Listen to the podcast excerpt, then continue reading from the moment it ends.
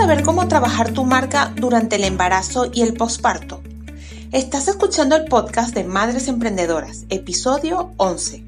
Nuestra invitada de hoy es experta en ayudar a mamis emprendedoras a conseguir una conciliación real gracias al emprendimiento online. Recordarte que este episodio está sacado de los directos que hacemos en el grupo de Facebook Madres Emprendedoras en España.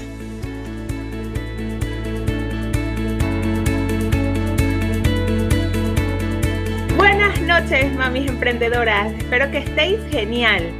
La invitada de hoy tiene como misión ayudar a las mamás emprendedoras a iniciar y hacer crecer, es decir, escalar sus negocios online para que puedan conciliar felizmente tanto su vida profesional como personal. ¿Os suena esto? Esta mami además es una viajera incansable y os voy a leer su currículum muy resumido porque esta chica es impresionante. Ha viajado por más de 40 países, es la cofundadora de la primera asociación de blogueros de habla hispana que se llama Hispanic Travel Bloggers. Licenciada en Ciencias Políticas. Ha vivido en Portugal, en Argentina, en Irlanda, además de en España. Se ha formado con mujeres talentosas como Shell Costa, Rosa Morel, Maider Tomacena y María Callizo. Y además, como si esto fuera poco, es concejal de su pueblo. Se llama, em, se llama Samantha Cortés y hoy nos va a hablar de cómo trabajar tu marca durante el embarazo y el posparto. Hola. Hola. ¿Cómo ¿Qué tal? súper contenta de estar aquí y guau, tremenda presentación, o sea, qué honor. No es más que el resumen, porque he estado escudriñando tu web y wow, me ha costado sacarlo más resaltante porque de verdad tienes una carrera que aunque tú llamas en cierta forma breve, es brillante. Has hecho un montón de cosas. Bueno, gracias. sobre mí igualmente está bastante nutrido. Me gustó también en mi web poner ahí eh, bastantes cositas para que quien quiera leer o me quiera conocer, pues pueda. Pues esta chica ha tenido la suerte de conocerla eh, hace poco en Galicia, porque da la casualidad además que nuestras familias viven muy, muy cerca, en unos pueblitos de, cercanos a Orense. Bueno, ella es de Lugo, es de un sitio que se llama Sober, un pueblillo. Y, y bueno, hemos coincidido en el verano con su pequeña hija, ella es mamá, es mamá de una nena preciosa, súper pequeñita, que tiene dos meses. Muy reciente. muy reciente, exactamente. pues ha aceptado estar aquí con nosotros hoy para contarnos su experiencia, porque aparte de emprendedora como mamá, antes de, ser mamá también era eh, bloguera de viajes, ha viajado muchísimo, como les comenté, así que tiene una experiencia bárbara. Estoy deseando, deseando preguntarte un montón de cosas. Dale, dale, yo ahí encantada de contarte todo. pues para empezar, ¿cuándo empezaste a emprender y qué te motivó a emprender? Pues a ver, es que yo, esto del blog de viajes, lo que acabas de, lo que acabas de comentar, fue precisamente como un poco el trampolín. Yo creo que ahí fue donde comenzó todo porque eh, no había contactado antes con un modo de vida pues online, eh, con un blog y demás, y entonces esto fue un poco lo que me impulsó a, comenzar, eh, a darme cuenta que eso era lo que me gustaba, trabajar en remoto, poder viajar, poder ahora no estoy viajando, pero igualmente eh, sirve como para, pues para tener una vida como mucho más práctica, mucho más relajada. Eh, y entonces en ese momento me di cuenta que quería emprender, pero no sabía muy bien cómo. Y lo del blog de viajes no acababa de funcionar tan bien. Estaba muy chulo escribir en él y compartir y todo esto, pero de ahí a monetizarlo había un paso gigante. ¿Sabes? Entonces, eh, con esta asociación que mencionaste, que fui cofundador Hispanic Travel Bloggers, aprendí un montón, tuve la suerte de, conectarme con otros eh, blogueros que, sabían mucho más también de, marketing que yo en ese momento. Así que ahí fue como también un, punto muy importante eh, a la hora de, de tomar la decisión de seguir formándome en esta dirección. Porque como bien dijiste, yo estudié ciencias políticas, entonces yo de marketing poco.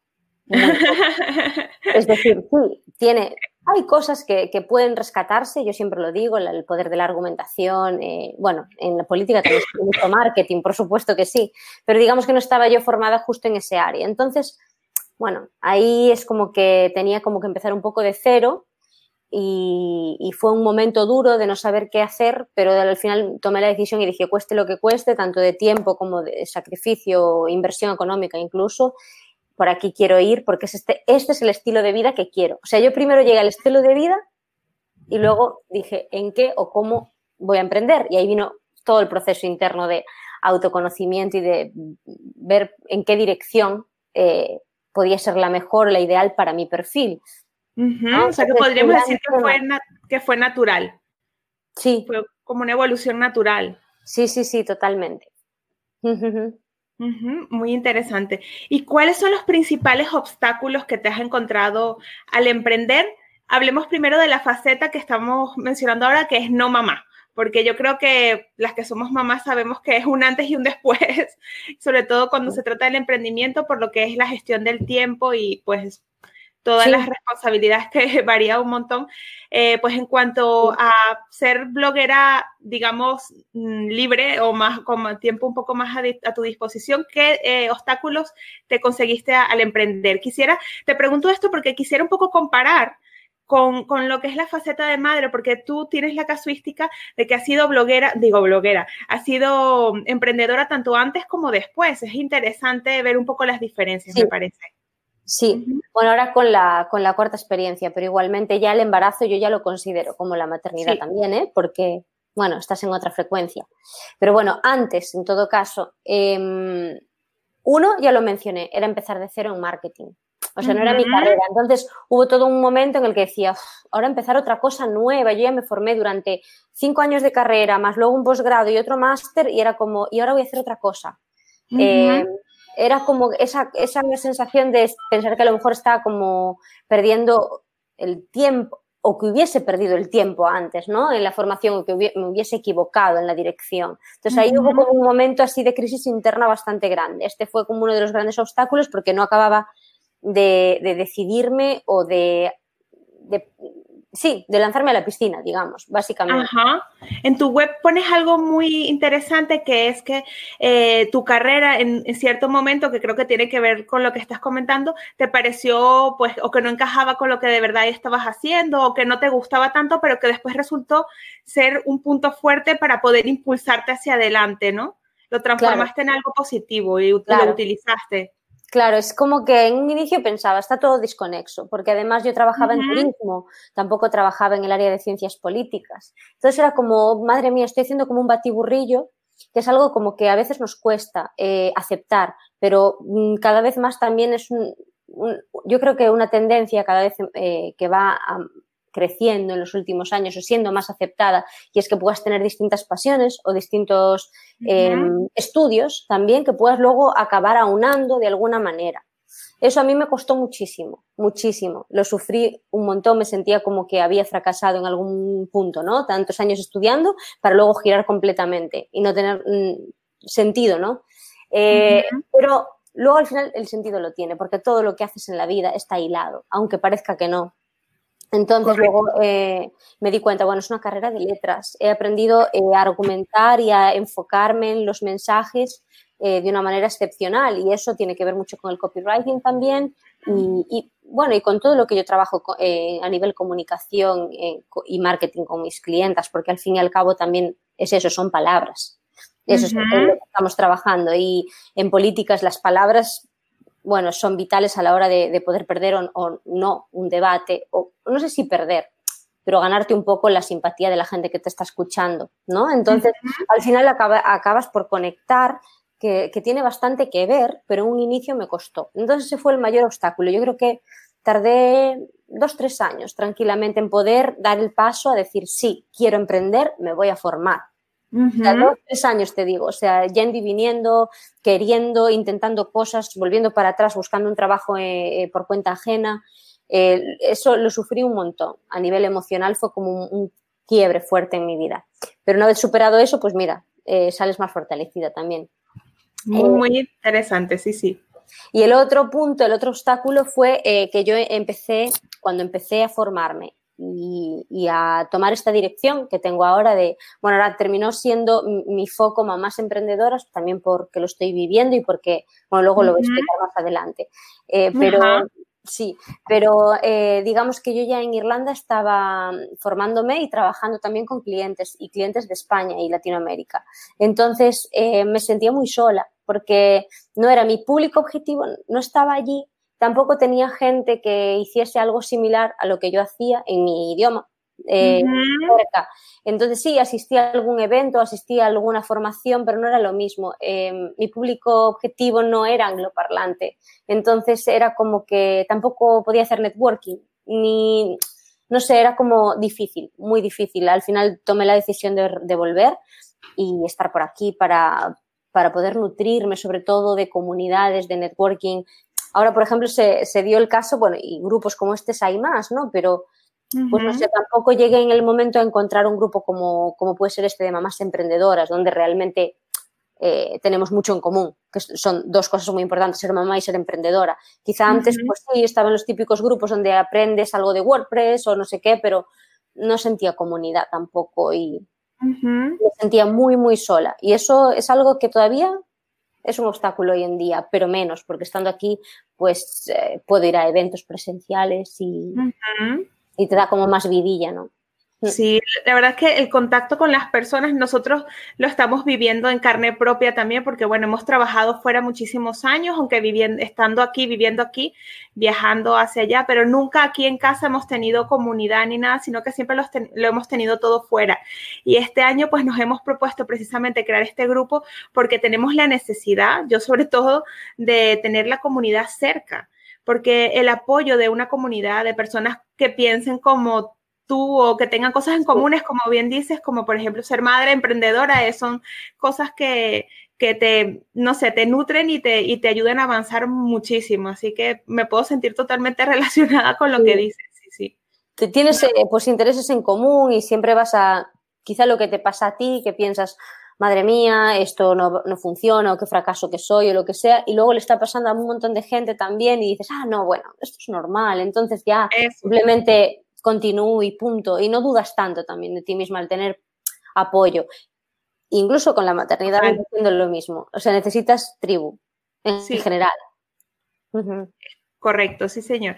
Pues hablando, esto es la parte, digamos, no madre todavía, cuando te hiciste madre, ¿qué obstáculos conseguiste al emprender? Eh, cuando, o sea, desde que nació Lila, ¿qué obstáculos encuentro? para emprender, exactamente. Pues vamos a ver, eh, ahora mismo son muchos porque es muy pequeñita también, ¿eh? Entonces a lo mejor yo creo que siempre va a haber algún reto, pero creo que los primeros meses de un bebé siempre son los más intensos, entonces tampoco puedo tener una perspectiva gigante. Em, pero sobre todo, yo diría, encontrar momentos para una misma.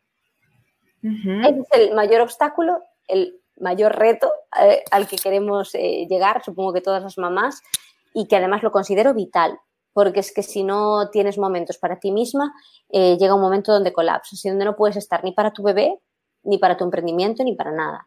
Entonces, es bonito decirlo, luego no es tan fácil hacerlo, pero hay que lucharla hay que intentar conseguir esos espacios eh, como sea, porque de ahí, de esa creatividad, de ese momento de relax, de, todas esas eh, situaciones de estar contigo misma, va a venir la, nutrición perfecta para tu emprendimiento y para poder continuar y también para darle tiempo de calidad a tu hija, no simplemente estar, sino estar presente, eh, jugar, prestarle atención, no estar por estar. Es correcto. Mm. Se puede decir, digamos, que los primeros meses eh, son un poco de adaptación cuando recién nos convertimos en madre porque pasamos en un segundo, en el momento en el que nacen, e incluso desde el embarazo, como bien dice, de ser una persona a ser la misma persona, pero, pero distinta. O sea, aunque en esencia sigue siendo la misma, ya las cosas no funcionan de la misma manera y de verdad necesitamos un tiempo para adaptarnos esto lo digo porque nos presionamos muchísimo. Nosotros, bueno, llevamos muchísimo tiempo hablando eh, y dando mentorías a madres emprendedoras y los primeros meses es de autopresión por intentar eh, cumplir deadlines que antes podíamos cumplir, pero ahora ya es diferente porque no tenemos el mismo tiempo o no lo podemos manejar de la misma manera. Así que es importante que vayas poco a poco como encontrando lo que más acomoda a ti, sobre todo los primeros meses. Sí, ser no sé, respetarte a ti misma y ser solidaria contigo misma, ¿no? De decir, em, no me voy a pedir eso o no voy a sentirme mal por aquello, porque en realidad te estoy dando todo lo que puedo y hasta aquí he llegado, ¿sabes? Es como ese es, yo creo que es un, un, gran reto. Supongo que a lo largo de toda la maternidad, pero al inicio debe ser aún peor, calculo, espero, porque claro, es como que depende de ti absolutamente. Luego ya va a poder quedarse más con la abuela, con la tía, con el, no sé, incluso con tu pareja. Cuando es muy pequeñita y si das pecho, por ejemplo, es una dependencia absoluta y come cada dos horas y ya está. Eso es lo que hay. Entonces, eh, bueno, pero igualmente se puede. Yo sí encuentro algunos momentos. Eh, tengo semanas también, semanas donde la niña está mucho mejor, más tranquila y se puede quedar ratitos y semanas donde no, no tanto. Em, voy fluyendo según sus necesidades, que para mí es también de lo más importante, ¿no? Pero sí que trato de buscar esos momentos, aunque sea pues una ducha larga, eh, dar un paseo corto, lo que sea, que yo diga, uff, cargué un poco las pilas y me siento como eh, feliz y con ganas de, trabajar un poquito si tengo un hueco, con ganas de, de jugar con, bueno, de jugar o de interactuar más con mi bebé porque ya no estoy tan agotada como antes. Perfecto, muy, muy, muy interesante y muy importante además. Mm, cuéntanos exactamente, Samantha, ¿qué te dedicas?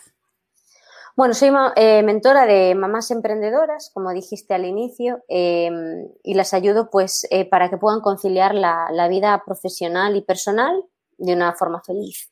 ¿no? Entonces, eh, puede ser alguien que ya tiene un emprendimiento pero necesita adaptarlo escalarlo o sí, en forma de infoproductos para tener más tiempo, em, crecer de algún modo eh, para poder quedarse liberadas de su emprendimiento. Puede ser mamás que mm, durante eh, la maternidad se han dado cuenta de que ese modelo que estaban, que tenían antes de trabajo no les sirve más, pues porque ya no quieren volver al trabajo, porque son demasiadas horas, porque no le van a dar reducción de jornada, porque miles de cosas que pueden pasar y son mamás profesionales que tampoco quieren renunciar a trabajar y quedarse en su casa simplemente con el bebé, pero quieren hacer algo, ahí también. También trabajo con ese perfil que empieza, que emprende cuando ya es mamá, digamos, ya sea con un bebé, en el embarazo, también hay gente que durante el embarazo dice, uff, esto no lo veo y ya arranca.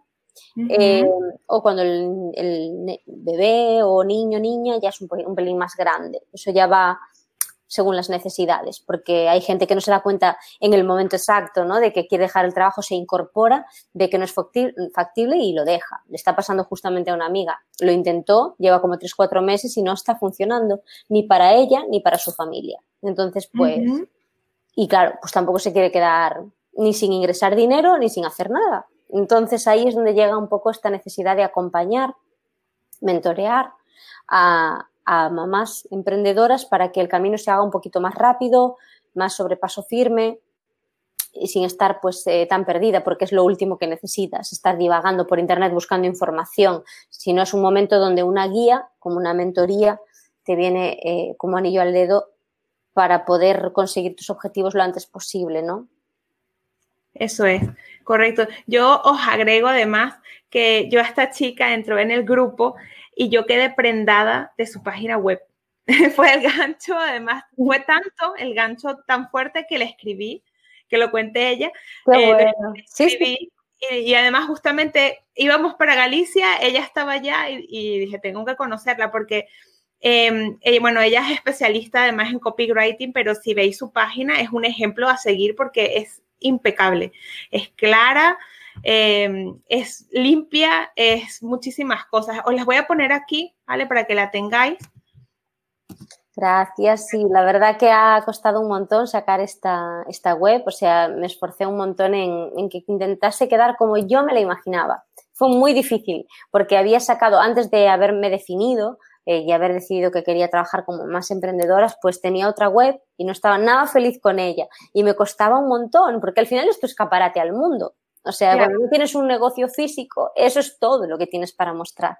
Y fue muy difícil, pues, sacarme las fotos con la fotógrafa correcta, eh, conseguir los textos que yo quería, porque es más fácil escribirlos para otro que escribirlos para ti. sí, eso sí, es como en casa de herrero cuchillo de palo, que dicen, pues algo así. Necesité la ayuda de una amiga que también es copy para que me echara una mano porque yo estaba como, se, me, se me hacía una montaña. Y después, bueno, el diseño importantísimo también.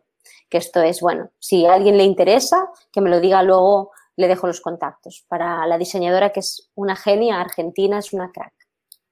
Sí, es preciosa. Vayan, aunque sea a ver la página, porque de verdad es genial. Y esta chica, además, yo, como les dije, he tenido la oportunidad de conocerla y es una profesional, sabe de lo que habla totalmente, se ve que tiene experiencia, o sea que merece la pena seguirla. Luego os dejo sus, eh, sus contactos para redes sociales, para que la podáis, les podáis seguir el rastro, porque bueno, es de, de esas pepitas de oro que uno va consiguiendo por ahí, o al menos eso he sentido yo. Yo tengo otra pregunta también interesante porque lo que, lo que hacemos ambas, pues es muy, muy, muy parecido. Y yo siempre, eh, cuando encuentro personas así como tú, quiero saber por qué mamás emprendedoras, por qué em, justamente, digamos, eh, atacar ese nicho, digamos, de mamás emprendedoras o por qué dirigirse a ellas. Pues eh, la realidad es porque no existe en bajo mi punto de vista, una conciliación eh, real propuesta o promovida por las instituciones públicas. Esta es la realidad. O sea, creo que están súper desamparados, estamos súper desamparadas en el momento en el que decidimos ser mamás. Incluso, como digo a veces, aun cuando no eh, has manifestado eh, tu deseo de ser mamá, puede que ya no te den ese puesto de trabajo, puede que ya no apliques para según qué puestos de trabajo porque piensan que estás en edad reproductiva y a lo mejor, sea, es una injusticia tremenda. Entonces, eh, me parece que si hasta que esté preparado el sistema para poder apoyarnos, que esa lucha hay que hacerla, por supuesto que sí, pero mientras tanto mm, esto no, no ocurre, pues hay que buscar alternativas. Y para mí la alternativa mm, óptima, digamos, que encontré es justamente la de emprender y en mi caso, emprender en digital, porque también me da como esa flexibilidad para tener a mi bebé durmiendo aquí, poder trabajar un rato, eh, poder viajar. Bueno, ahora mismo no estamos viajando mucho porque es muy pequeña, pero planeamos un viaje dentro de unos meses a, Chile y a Argentina, porque mi chico es de Argentina, así que la bebé tiene que ir a conocer allí su tierra y yo puedo estar trabajando igual, ¿sabes? Entonces a, mí eh, me pareció como eh, un, un modelo muy, muy bueno y para mamás emprendedoras especialmente, porque es, ese, yo le llamo el poder del hueco, cuando justo el bebé se durmió y a lo mejor tienes una hora o tienes dos y la puedes aprovechar a tope y eso es porque trabajas online o porque tienes tu proyecto en digital. Evidentemente que si tienes un encuentro con un cliente, no, pero si otros tipos de trabajo que puedes ir adelantando, em, es, es, que es, genial. Yo le llamo esto el poder del hueco. Te queda media hora y haces de todo en esa media hora. Y, bueno, me parece como una, muy buena salida, sí, sí, para las mamás. Lo, estoy escribiendo, por eso estoy seria mirando la pantalla porque me ha, me ha matado con eso, ¿sabes? Porque es total, o sea, no hay forma de explicar eso de una forma mejor. es verídico. Yo no sé cuántas cosas podemos hacer las madres en cinco minutos, pero es impresionante. Aumentó el nivel de productividad de mi persona desde que soy madre increíblemente. O sea, antes podía estar así para preparar un post, para poner no sé dónde, bueno, una hora. Y ahora en cinco minutos lo tengo. Lo tengo y ya está ahí. Mientras empieza ya a inquietarse el bebé, ya lo estoy subiendo. ¿Sabes cómo? Ay, Dios mío. No, y en que uno organiza el puzzle del día es impresionante. Todos esos huecos son tan valiosos. Sí, sí, sí, totalmente. Así que bueno, fue un poco por, por eh, esta creencia de yo cuando sea mamá quiero tener este tipo de vida que decidí de dedicar, bueno, enfocarme en las mamás emprendedoras. Cierto es que yo quería ese nicho de mercado, esa, ese segmento, eh, antes de ser madre y no me atrevía porque me sentía como impostora. Digo, madre mía, ¿yo cómo voy a hablarle a mamás emprendedoras si yo misma no soy mamá? No puedo. Pero cuando yo estaba planteándome esto con mi mentora, justamente, porque yo también recibo mentoring, de eso se trata, ¿no? De crecer todo el tiempo, eh, justo en ese momento eh, yo estaba embarazada y ella me decía, es que yo, tú lo tienes clarísimo, Samantha, tú quieres trabajar con madres emprendedoras. Y yo sí, pero es que como no soy madre, tengo que seguir buscando, o sea, elegir otro segmento de mercado porque vamos a ver. Y justo en ese momento, pues estaba embarazada sin saberlo entonces ya fue como que se acabó definiendo y cayendo por su propio peso. Y, es eso, yo creo que has de elegir siempre em, a gente con la que estés muy conectada. O sea, no se trata solamente de encontrar un emprendimiento que funcione, que dé dinero o que... No, tienes que, desde adentro tienes que sentirlo y, ver eh, tu por qué en la vida tiene que estar completamente alineado ahí, porque si no es como que acabará por caerse, eh, te acabarás cansando o, no se acabará de creer. Como que del otro lado eh, la gente nota cuando alguien lo hace con pasión o con conexión y cuando no. O sea que sí, ese me parece el mejor ingrediente en el momento en el que vas a emprender, decir eh, con qué yo me conecto más, qué es lo que me mueve ahí adentro y ahí es donde está el punto. Esto es otra perla más totalmente, sí. Hay que hacer lo que con lo que lo que sintamos conexión tenemos no solamente es lo que sea rentable lo que dé más dinero lo que sea hay que buscar la forma de hacer rentable lo que nos gusta, pero no hacer cosas que sean rentables aunque no nos gusten. O sea, no es inversamente proporcional. Así que es súper importante porque, chicas, quien os diga que el emprendimiento es un camino de rosas, desconfiar, porque no lo es. Y si encima tenemos que hacer algo que no nos gusta o que no sentimos conexión con él, que no sentimos la pasión de la que habla Samantha, que nos haga, nos empuje a buscar esos huecos y hacer esos malabares para poder conciliar y para poder seguir adelante, es muy complicado. Ahí sí es verdad que yo digo que es muy complicado. Así que encontrar algo que nos resuene, que nos llene, que sea sincero, tanto con nosotros como con los demás, pero más importante todavía con nosotros mismos. Es muy, pero muy, pero muy, pero muy importante. Porque es que se va a notar. Es que además no lo dudes que se va a notar, o sea, la puedes intentar. Y hoy en día es que esto se valora. Ya no existe el, bueno, pues trabajo de esto como de cualquier otra cosa si estás emprendiendo me refiero. ¿eh? Correctísimo. Porque se va a ver y, la gente necesita conectar con tus valores, porque si no, no, se va a producir eh, la venta. O sea, es muy complicado que acabes de, por ganar buen dinero, digamos, si tú estás amargado y aquello no te acaba de, funcionar, no sé. Eso es lo que yo creo y lo que he visto a mi alrededor también. Hoy en día, tal y yo creo que ya lo he comentado en algún otro live, por la cantidad de flujo de información eh, por la que estamos rodeados, ya no se compran productos, no se compran servicios, se compran personas.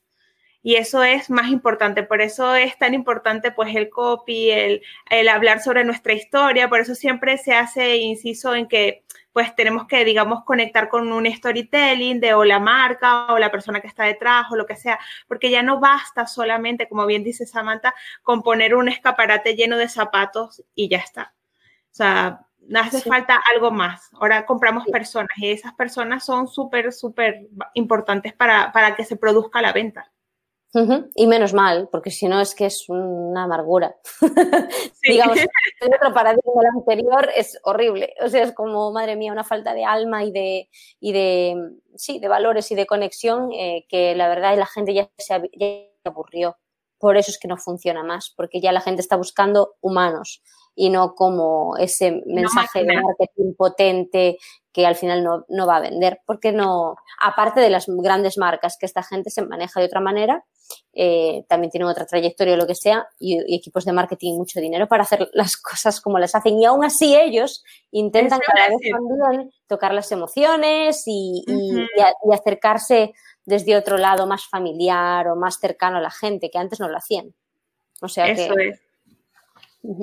Total, perfecto. Una de mis preguntas era si ves el emprendimiento como una solución a la conciliación familiar y profesional, pero ya lo has respondido, me parece. No sé si quieres añadir algo más en ese punto.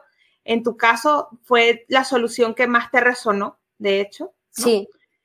Sí, a ver, yo no sé si es la única, tampoco digo que, esta sea la panacea. Yo siempre lo digo, no hay panacea del mundo ¿eh? Esto cada uno lo tiene que ver, sentir. Eh, por ahí a alguien le encanta, pues no sé, tener una tienda y dice yo de digital no, pero me encanta estar ahí, llevo a mi hijo a la tienda. O sea, eh, hay muchas maneras. Ahora, yo creo que el emprendimiento sí que te da una libertad que no te da la empresa, a no ser que tengas muchos beneficios en esa empresa, te dejen un margen y una flexibilidad brutal que las habrá y ojalá y cada día haya porque es necesario, pero mientras tanto, y por lo que yo sé, no es tan fácil encontrar una empresa así tan chachiguay, pues no te queda otra que el emprendimiento, digamos, em, sea como sea la forma, porque ahí sí tú puedes gestionar, tu tiempo. Y si tu hijo o hija está enfermo, puedes decidir que ese día no abres, puedes buscar a alguien que te reemplace o te ayude, em, puedes hacer medias jornadas si te apetece eh, y, te lo, y, te lo, puedes permitir, digamos. de la otra manera, eh, es que ni siquiera, aunque te lo puedas permitir, aunque tú digas, bueno, es que yo con media jornada, con el dinero que me da, me llega o me, cierra con mi pareja, eh, no te lo van a permitir. Es más, hasta puede que te echen cuando vuelves de la maternidad. Ocurre en muchos casos. Que aunque no sea legal, está ocurriendo, lo hacen. Entonces es como, mm, es un modelo que está obsoleto y hasta que no puedan eh, tener en cuenta esta realidad, que, bueno, es que es impresionante que ocurra en sí, pero bueno, eh, hasta que no se pueda mm, cambiar esta situación que tantos años lleva existiendo, pues tenemos que buscar otros caminos. Y el de quedarte en casa sin trabajar para muchas personas, muchas mujeres, no es una opción porque te has formado y durante mucho tiempo y tampoco quieres simplemente dejarlo todo de lado. Entonces es por eso que yo siento que es de las pocas vías que tenemos, sea digital o no, pero siento que es de las pocas vías que tenemos para conciliar, repito, en este país. Luego, pues en el norte de Europa sí que hay otras facilidades, por suerte, y se pueden hacer las cosas de otra manera, pero aquí no.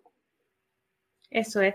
Chicas, si no habéis visto el live de la semana pasada, lo, lo traigo mención porque hablamos justamente del tema de la conciliación, de las leyes actualmente, de casos que ocurren en, empresas. Estuvieron Melissa Castillo y Odilia Abreu eh, de Mami, em, aquí se habla mamá, contándonos un poco su perspectiva. Así que si no lo habéis visto, id, id a verlo porque amplía muchísimo este punto del que estamos hablando, del que estamos hablando ahora.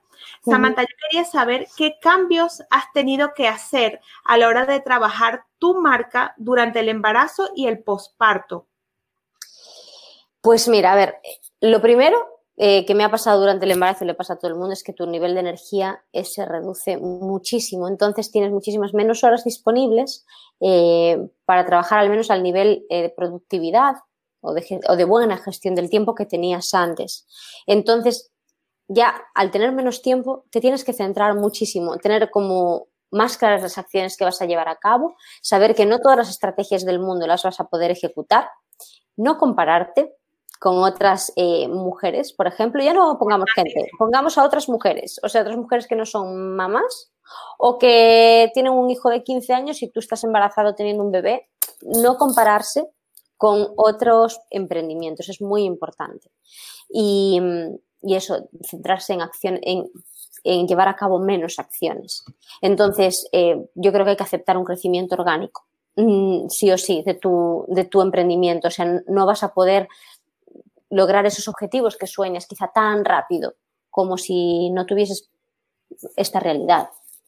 Como si no tuvieses un bebé, un niño pequeño o un embarazo que no te deja eh, energía para más. Entonces eso fue un cambio de chip súper grande el darte cuenta que mm, crecerás a otro ritmo y no pasa nada, pero que tienes que cambiar eh, quizá las expectativas, ponerte unos objetivos un poco más alcanzables y, enfocarte muy bien en qué acciones sí puedo tomar. Por ejemplo, una de las cosas que yo siempre recomiendo es elige mm, un par de redes sociales. No quieres abarcarlo todo, aunque tu público objetivo esté en cinco, que muchas veces ni, es así, pero bueno, eh, pongamos que mm, está en cinco redes, es igual, tú no puedes hacerlas todas, porque si no solo harás eso y tienes muchas más eh, cosas que cuidar en tu emprendimiento. Entonces, elige un par y nútrelas. Y ya está. Y las otras, pues no puedes en este momento. Pon foco ahí, ¿sabes? Y entonces es eso, se trata de reducir, reducir y, y lo que hagas, hacerlo bien, con constancia, nutriéndolo y viendo los resultados a lo largo del tiempo. Y como quizá no los vas a poder ver haciendo todo lo que antes hacías o lo que te gustaría hacer, aceptar esa realidad y el crecimiento lento y orgánico. Yo creo que esos son como los puntos así em, más interesantes que, que, he tenido que aprender, porque nadie me lo explicó. Lo he ido viendo también a lo largo del embarazo de, wow, Samantha, esto no lo puedes hacer. Em, la Samantha de antes diría, pues vaya birria, o sea, en un mes has hecho esto, bueno, pero ahora es diferente y hay que aceptarlo. Y si lo aceptas, no sufres. ¿Sabes? Sí. Es importante verlo con esos ojos de cariño, de, bueno, ya está. Ya lo volveré, quizá cuando mi hija sea un pelín, más grande pueda volver a tomar un ritmo más, más fuerte de trabajo, pero ahora no, ahora no. Claro que yo estoy hablando también de una maternidad eh, eh, consciente o una maternidad de cerca, porque también se puede elegir trabajar un montón y poner al bebé en la guardería y se terminó el problema, pero yo supongo y entiendo que la gente que, quiere pues conciliar de esta manera mm, está buscando no delegar precisamente a su bebé. Eso es. Eso es lo que me ha servido a mí, también lo digo. No tiene que servirle a todo el mundo, pero a mí me ha funcionado esto de reducir mucho y poner mucho foco en lo poco que elijo, de las pocas acciones que voy a hacer. Por aquí lo pongo en pantalla porque lo has dicho ya recurrentemente durante, durante la entrevista y es que se, enfocarse, enfocarse en lo que realmente importa, en lo que trae valor, en lo que nos gusta más también, también es importante. Las dos cosas, lo que te pueda dar eh, mayores resultados y al mismo tiempo lo que más te guste hacer. Y también en torno a eso yo suelo elegir entre esas dos variables. Es, eh, por ejemplo, hay una red social que a lo mejor me va a traer muy buenos beneficios, pero yo no me siento cómodo, es un no. Ahora tampoco estar matándome en una red social que no me trae pues ninguna conversión, tampoco. eso tiene que ser un balance. Buscar ahí, sí. Si lo estás haciendo profesionalmente, si lo haces como hobby, pues ya. Pero si lo haces como para, para vivir de ello, pues sí que tienes que tener en cuenta también lo segundo. Eso es. Pues Samantha, además, que es un caramelo de persona, eh, nos ha traído un regalito, ¿vale? Ahora que estamos hablando de, eh, trabajar tu marca en el embarazo y en el posparto, que os podéis descargar aquí, la voy a poner en la pantalla, ¿vale? Es una guía para trabajar tu marca durante el embarazo y el posparto. Es una guía gratuita. Además la hizo para, para un eh, evento que tuvo con Chel Costa, no sé si la conocéis, pero esa chica también es un as total. Además es mentora de, de Samantha. Os lo dejo por aquí en el Sí, ahí podréis ver algunas de las cosas que fui mencionando ahora, algunos trucos, como eh, lo que acabo de decir ahora del, foco y, algunos puntos más. Em, y también eh, recomendaciones que se pueden llevar a cabo pues, para cuando estás en fase 1 de empresa o en fase 2. Es decir, empezando, creando y consolidando o cuando estás ya queriendo escalar porque ya tienes como las bases y quieres eh, crecer de algún modo y pues, te encuentras embarazada o que Mm, te está superando la situación y que, qué hacer ¿no? en ese momento o cuáles serían como los, posibles caminos. Pues ahí en, el, en, la guía aparece esta información y nada, espero que, que lo sea súper, súper útil. La hice con mucho cariño. Gracias, muchísimas gracias por el detalle y por traerla aquí al grupo porque bueno, es, es, de muchísima ayuda. Yo la he estado mirando y chicas tenéis que ir allá y buscarla porque es muy útil. Es muy útil sin duda alguna. Samantha, uno de tus puntos fuertes, como comenté antes, definitivamente es el copywriting. Eh, como os dije, si se fijan de su web y de su trabajo, pues resalta definitivamente todo lo que es el tema del copy. Pero yo quiero saber por qué piensas tú que el copy es importante y en qué puede marcar la diferencia. Pues mira, el copy, eh, para mí, lo más importante es que te trae la conexión con el cliente. O sea, copywriting es redacción publicitaria o redacción persuasiva. Y yo no escapo de esta mm, definición, pero me parece que no es exactamente solo eso, es una cuestión más em, de corazón a corazón muchas veces, de conectar con esa persona, de que la otra persona entienda exactamente cómo le puedes ayudar o por qué contigo va a encontrar la solución a lo que necesita en ese momento. Y, si eso está bien expresado, si eso está organizado también en, una secuencia más o menos lógica que el cerebro ya está acostumbrado a leer y ya puede escanear y, saber que va a continuar leyendo, porque si no abandona sesión rápidamente. Y esto es así, porque cada vez somos más rápidos en detectar si eso es para nosotros o no. Si eso está bien escrito, si eso está eh, preparado para que la otra persona conecte contigo, em, la venta se va a producir de forma natural. Y si no es ese potencial cliente, también lo va a ver rápido y ya se va a ir. O sea que también, em, digamos, eh, no le hacemos perder el tiempo. Es como una manera de organizar el, el speech de ventas o también tu, valor diferencial o lo que sea, de una manera que puedas llegar rápido, con pocas palabras, eh, al, bueno, al quite la cuestión. Ahí que, que, la otra persona sepa que es eso justo lo que está necesitando. Y luego pueda empezar a valorar pues mirándote por redes sociales o escribiéndose o lo que sea, empezar a valorar si trabaja contigo o no, pero que ya haya habido como un flechazo, que ya haya habido una conexión ahí que digas, mm, esta persona me gusta y creo que puede ayudarme en lo que yo necesito. Cuando no hay copy, digamos, todo esto que acabo de explicar no ocurre. Sientes un mensaje frío, eh, que no acabas de entender muy bien qué hace o cómo te puede ayudar o a quién ayuda y, y si te sirve o no te serviría para tu problema. Es como que todo está medio confuso y desde luego ahí la, la venta pues te la tienes que trabajar el triple o es, va a ser complicado. Y el ejemplo siempre es, lo ponen siempre los copies, es como eh, tú a quién irías, a un em, médico generalista si tienes un problema del corazón, a un cardiólogo, pues a un cardiólogo, ¿no? Claro. Y esa persona se presenta como cardiólogo, ya te lo facilita. claro, ah, ya está. Esta, esta, es la persona que me puede ayudar a mi problema. Pero si no, no lo explicas bien desde un inicio, eh, o simplemente pierdes la visita, la persona se va y no sabía que tú podrías ayudarle, o no acabas de generarle tampoco confianza, como que no acaba de entender muy bien. Y bueno, es como que te pierdes de todo esto. Y suponiendo que tú lo haces por pasión, tu trabajo, tú lo que más quieres es que la, ayudar a la gente, que la gente que llega pueda eh, realmente beneficiarse de lo que tú le puedes dar y ayudarle. Entonces, bueno, es que sin, sin un mensaje que conecte eh, es muy difícil porque el, el, diseño es muy importante, muy, muy importante. Yo siempre digo, es un 50 y un 50. O sea, no es que pienso que el texto es más importante que, que el diseño porque no lo es, pero solamente con un diseño muy bonito tampoco se produce la venta. Eso está demostrado. Lo que venden son las palabras, no son las imágenes generalmente. Entonces, si ven algo que es profesional, que es impactante, que es bonito y después el texto es coherente con eso y das en el clavo, ahí van a pasar cosas. Y, también lo que, lo que ocurre muchas veces es que la gente hace webs hermosas, pero quizá no, le, no cuida tanto la parte de copywriting.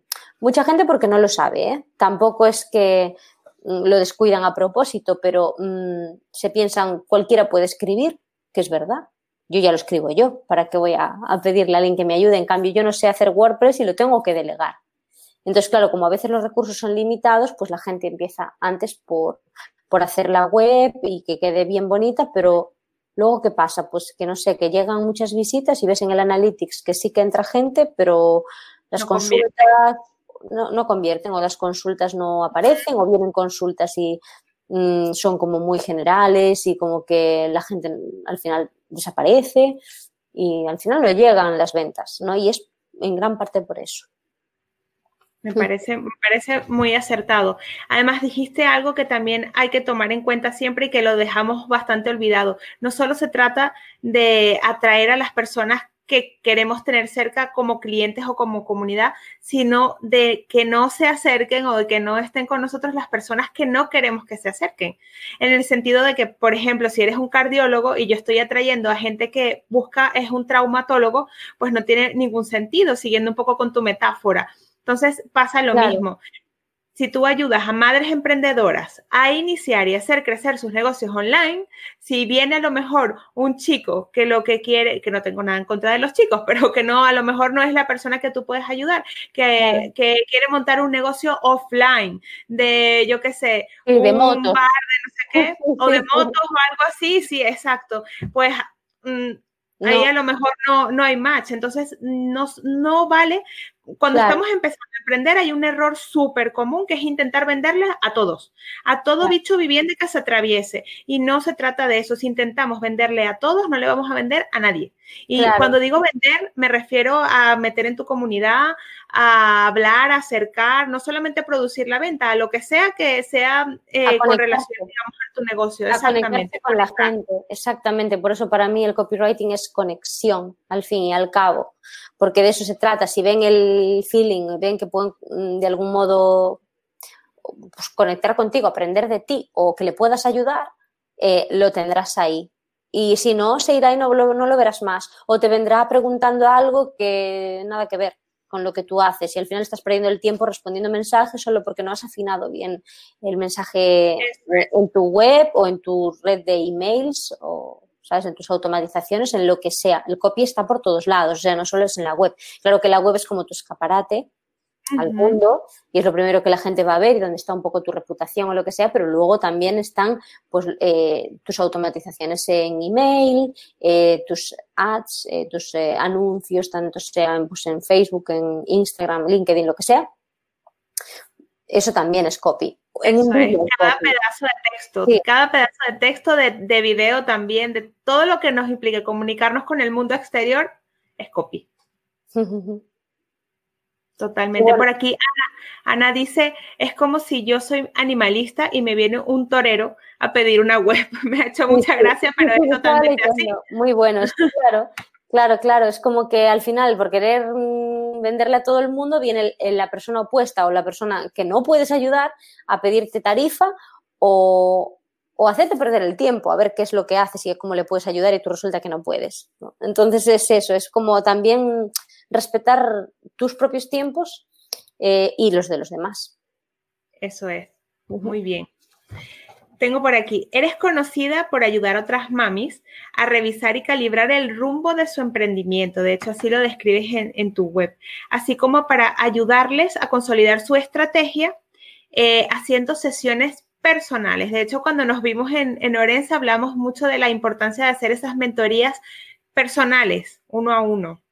¿Vale? Em, ¿Por qué consideras que es tan importante el contacto humano? Yo sé que hemos hablado de esto un poco cuando estábamos hablando de las comunidades, de no sentirse a lo mejor identificado en un sitio o lo que sea, pero quisiera saber por qué consideras tan importante ese contacto humano a la hora de trabajar, eh, sobre todo hoy en día. Bueno, por un lado, em, pienso que hay mucho de cursos digitales, mucho de formación eh, por ahí, eh, que realmente para la gente puede quedársele un poquito floja porque aprendes un montón, pero luego nunca tienes con quién contrastar esa información o si tienes una duda o si no lo estás pudiendo aplicar a tu caso particular o lo que sea, es como que mm, se queda un poco el curso corto. Puede que te dé una buena base, pero también es difícil a lo mejor que lo puedas implementar y que, y que, pueda, y que puedas aplicarlo bien a tu caso particular yo también lo he vivido. O sea, yo recibo mentoring porque, y me formo también con cursos, que no digo que no hay que hacer cursos, sí que hay que hacerlos de, de las eh, partes que tú quieres aprender súper concretas, que hay un buen curso y pues adelante, por supuestísimo.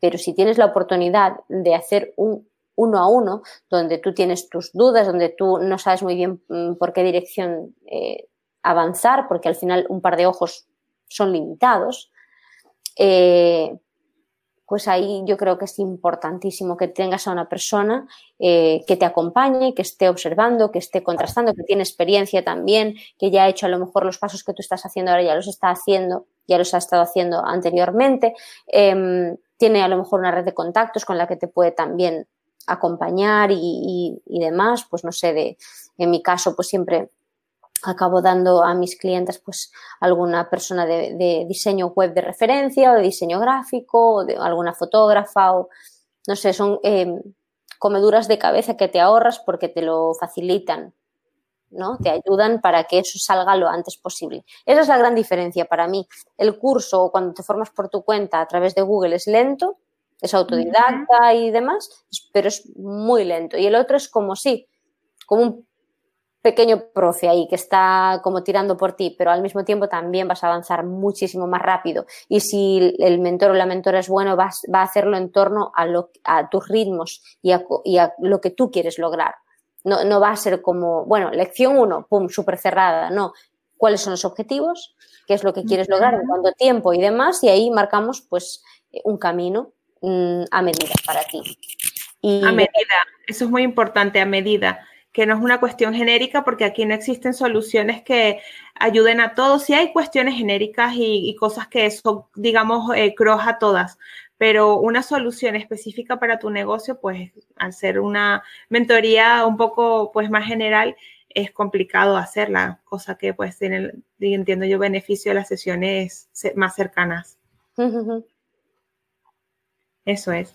Perfecto. Bueno, yo solamente contar, eh, siempre digo por ahí que la inversión más cara que he hecho en mi vida es la que no he hecho. Yo la única cosa que me arrepiento en mi carrera de emprendedora, y lo digo abiertamente, es de no haber pedido ayuda antes, porque hemos perdido muchísimo tiempo al inicio, dinero, dolores de cabeza, lágrimas, etcétera, todas esas historias de emprendedor que al principio las cosas no cuajan, nosotros las hemos vivido ¿Por qué? Por intentar hacer todo nosotros, precisamente. me voy a ahorrar esto, me voy a no sé qué, yo puedo hacerlo, si es escribir, yo, quien no puede escribir, pero es que no es lo mismo escribir que escribir algo que realmente conecte con la gente. O sea, en resumen, que, que el buscar ayuda, el apalancarse en las personas que ya han pasado por ese camino, aunque inicialmente a lo mejor lo podamos ver como que un gasto, es una inversión que nos va a salvar luego a la larga. Totalmente, la diferencia entre gasto e inversión. Y es que en realidad eh, cuando tú, por ejemplo, vas a la, universidad no te, mm, no te planteas que estás gastando dinero, estás invirtiendo un tiempo y un dinero en formarte, pero luego cuando quieres emprender, por ejemplo, eh, online, que es desde donde yo acompaño a, a las mamás también, es como que crees que todo puede salir medianamente gratis porque al final pues no es abrir un local que tienes que pintar, que lo tienes que dar de alta, pagar luz y demás, o un alquiler. Entonces tú piensas, bueno, esto si no me sale, pues no pasa nada.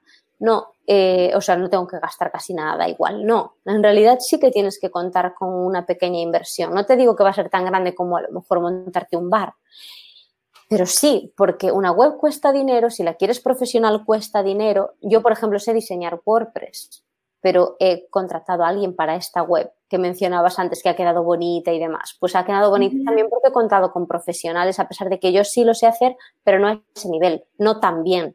Y yo no quería una web más o menos, quería una web buena. Entonces tuve que contratar a alguien que me ayudara con el diseño web, a contratar una diseñadora gráfica que me haga toda la parte de branding, de branding visual, una fotógrafa buena, bueno, que al final, y suponiendo que yo más o menos eh, controlo de marketing, pero no de todas las áreas súper fuerte. Entonces, al final, te tienes que acompañar. Imagínate si lo tuyo no es el marketing, o sea, si lo tuyo es pues, la psicología o eres coach o lo que sea.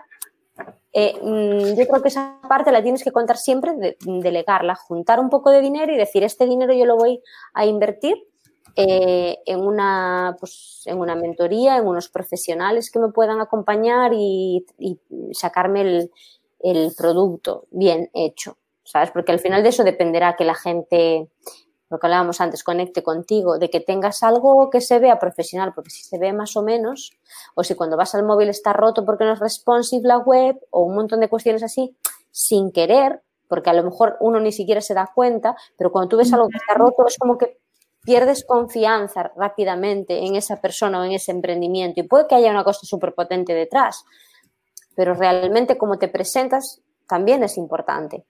Y, ahí yo creo que no hay que escatimar.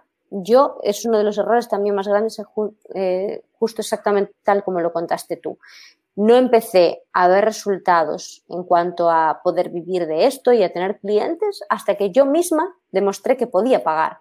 Pero si yo no puedo ni pagar, ¿cómo voy a pretender que la gente me pague a mí? ¿Sabes? Es también una cuestión energética. Exactamente. Necesitas demostrarle al universo lo que quieres recibir también, ¿no? Y no puedes estar queriendo gastar cero euros y luego que vengan clientes eh, y que todo fluya así como una maquinita, porque no, eh, no digo que sea imposible, pero bastante difícil. Sí, nos va a hacer perder tiempo.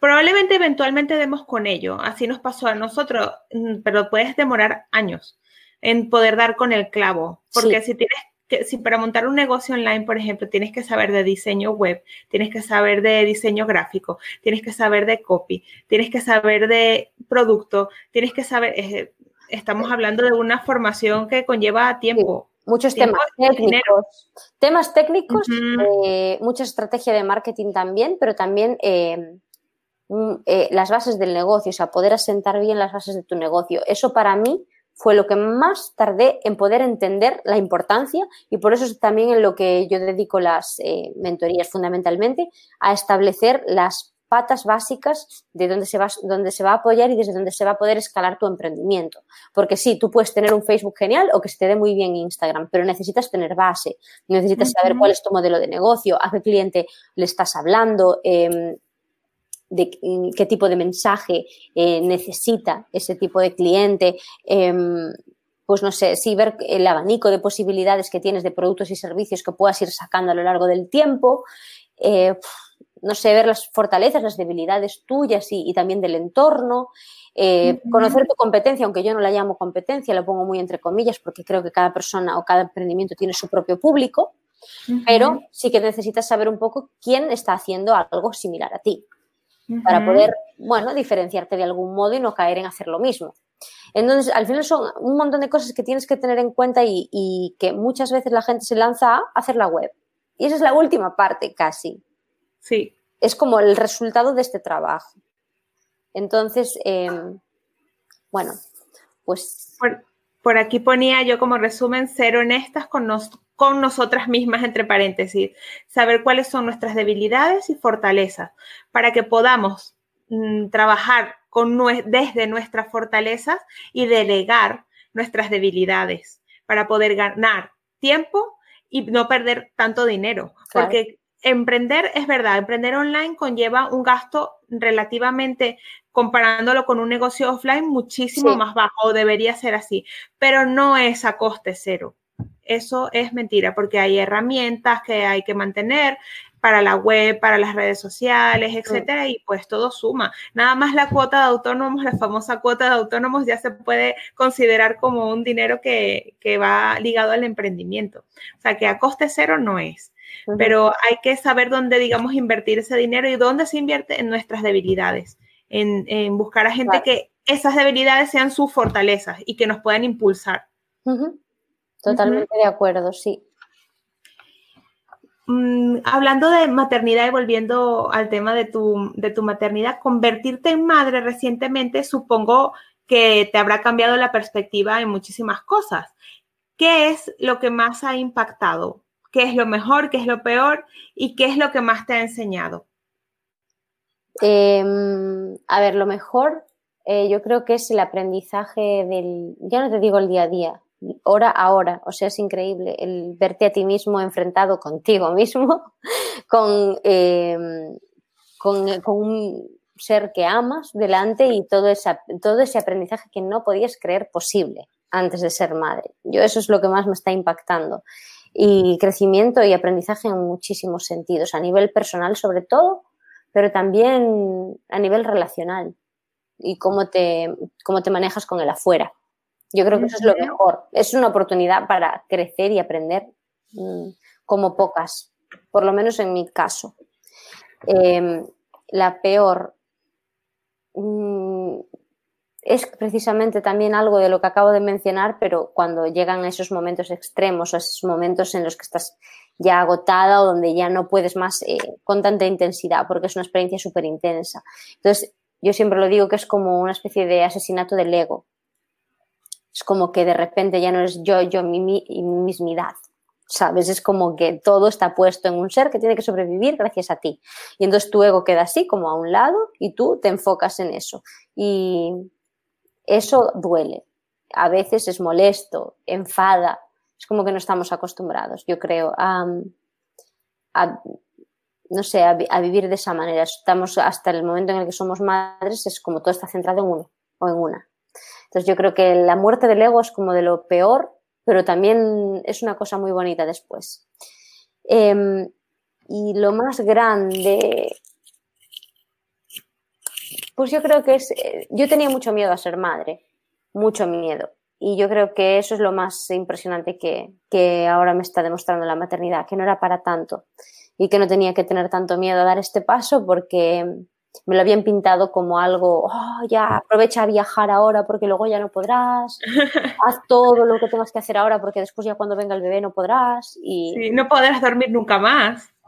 Claro, cosas como que sí, a ver, que tiene un nivel de cansancio y evidentemente vas a pensar un viaje un poquitín más, porque yo viajaba de mochilera así como muy, eh, no sé, a ver dónde caigo y ya está. Ahora pues planificaría un poco más el próximo viaje, no voy a quedarme en medio de la nada con pocos, eh, no sé, recursos o lo que sea y, que mi bebé se quede con hambre o qué sé yo, de repente sí tienes que planificar un poquito más, pero eso no quiere decir que no puedes viajar de mochilera igual que lo hacías, solo que con un poco más de planificación y que no puedes hacer una vida como quieres y que no puedas disfrutar con, esa, con, esa, con ese cambio, porque no es una limitación, es un cambio.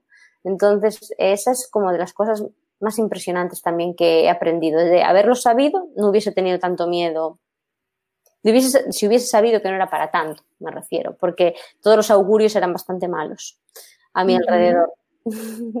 Sí, no sé por qué tiende a ser así, pero yo creo que eso también es un factor común de la que hablamos casi todas, y es que total, total, al final, si luego dejas que fluya, sobre todo eso, si las cosas entre tú, tu bebé, tu entorno, mm, no es tan grave, como, como bien dices, es que no, hay otras palabras, no es tan grave. Sí, exactamente. Bueno, ya esto está llegando a su fin. Yo podría estar hablando contigo aquí horas porque me encantas.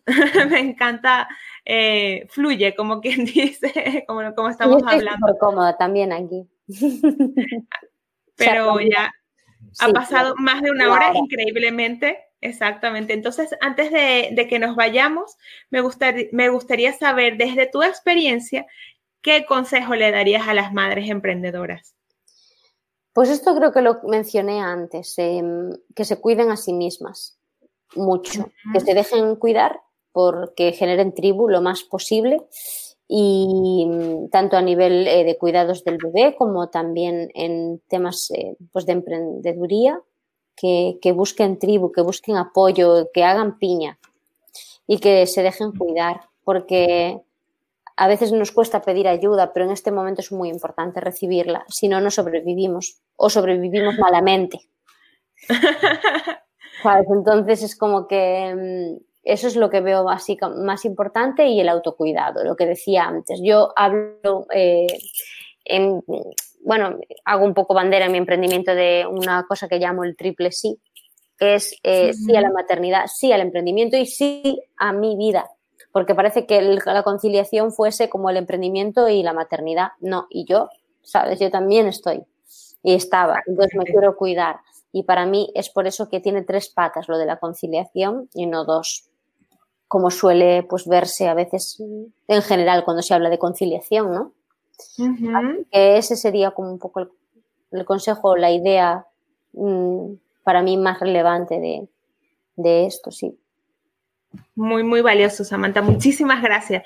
Os dejo en pantalla y también lo voy a poner. Sé que he compartido durante la sesión ya su página web, el súper regalo además que nos ha hecho.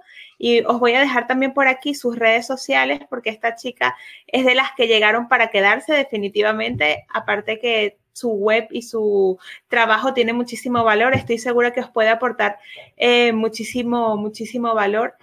Eh, aquí, por aquí, antes de irnos, por aquí Ana dice, yo a mis clientes repito mucho que no se olviden de que son mujeres también. Es verdad, pensando y reflexionando hoy con, el live eh, de Samantha, definitivamente sí somos madres emprendedoras, pero también somos mujeres, mujeres, madres emprendedoras.